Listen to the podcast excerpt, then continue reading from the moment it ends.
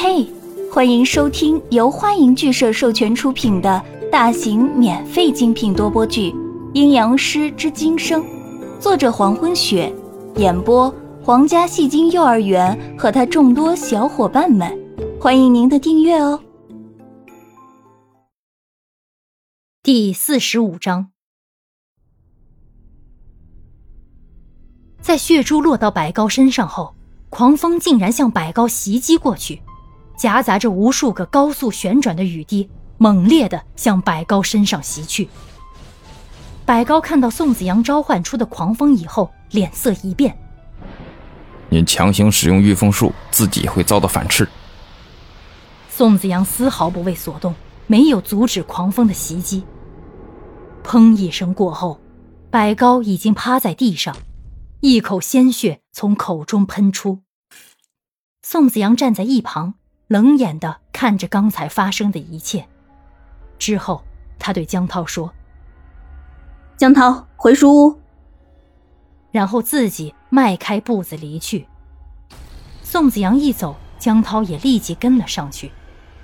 趴在地上的百高目送宋子阳离开，他擦掉嘴角的血迹，喃喃自语：“你打伤了我，自己也不会好到哪儿去。”在回书屋的途中。江涛一直跟在宋子阳身后，他知道宋子阳现在的心情还没有恢复，不能打扰。看着宋子阳的背影，江涛眼中浮现一丝喜悦。刚才子阳救自己的时候，会不会心里特别的担心呢？当自己看到子阳一怒之下将身上的铝曲甩飞的时候，心里竟然是一种从未有过的满足感。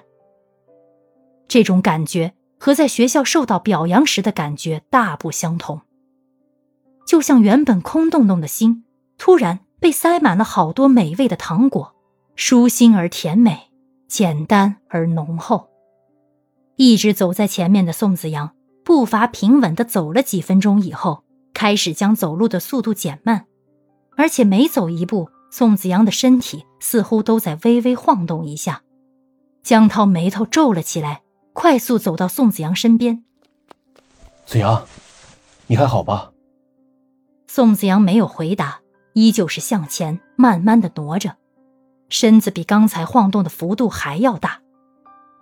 子阳，是不是身体不舒服？江涛走到宋子阳身边，想伸出手去扶住宋子阳，但是又自己止住了动作。如果难受的话，就不要再继续走了。江涛的话一说完，宋子阳真的站住了脚步，然后“通”的一声闷响，宋子阳脸色有些发白，眼神迷离，身子就这样直挺挺的倒了下去，如同是一座笔直挺拔的大树豁然直挺挺的倒下。江涛急忙蹲下身子，正要扶起倒在地上的宋子阳，“别帮我，我要自己走。”就在江涛伸手要扶起宋子阳的时候，倒在地上的宋子阳传出了很平淡、很冷漠的声音。江涛伸出去的手在半空中僵住，脸上慌乱而担心的表情也随着宋子阳说出的冷淡的话而消失，脸上恢复以往的那种冷酷犀利。倒在地上的宋子阳先是动了一下，接着两只手同时撑住地面，很吃力的。从地上爬起来，然后摇摇晃晃地站稳身子。齐脖的短发早就湿透，随着刚才的那一摔，显得凌乱不堪。宋子阳头微低向地面，看起来极其的狼狈。宋子阳站稳以后，在原地站了几秒钟，才开始很慢很慢地向前走。看着宋子阳刚才的举动，从吃力的爬起。到狼狈的站立，再到步伐缓慢的前行，江涛一直站在原地看着。如果不是因为宋子阳那句“别帮我，我要自己走”，江涛早就冲上前去帮宋子阳了。看着眼前宋子阳吃力的行走，江涛眼神里又浮现出焦虑和担忧。半小时后，宋子阳一步一晃的回到了书屋门口。江涛站在门前叫人开门。门打开后，宋子阳慢慢的走了进去。开门的是赫伯辛库尔。从刚才杨帆抱着文人暖回来，一屋子人严肃的表情中，赫伯辛库尔才得知，原来正当自己美美的睡觉的时候，发生了这么多的事情。赫伯辛库尔看到宋子阳回来，本来是想问问具体情况，可是看到宋子阳那苍白的脸色和迟缓的步伐，赫伯辛库尔还是闭上了嘴。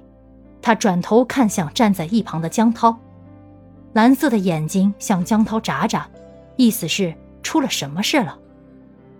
阿暖自己跑出去以后，子阳过去救阿暖，后来那个人莫名其妙的要杀我们。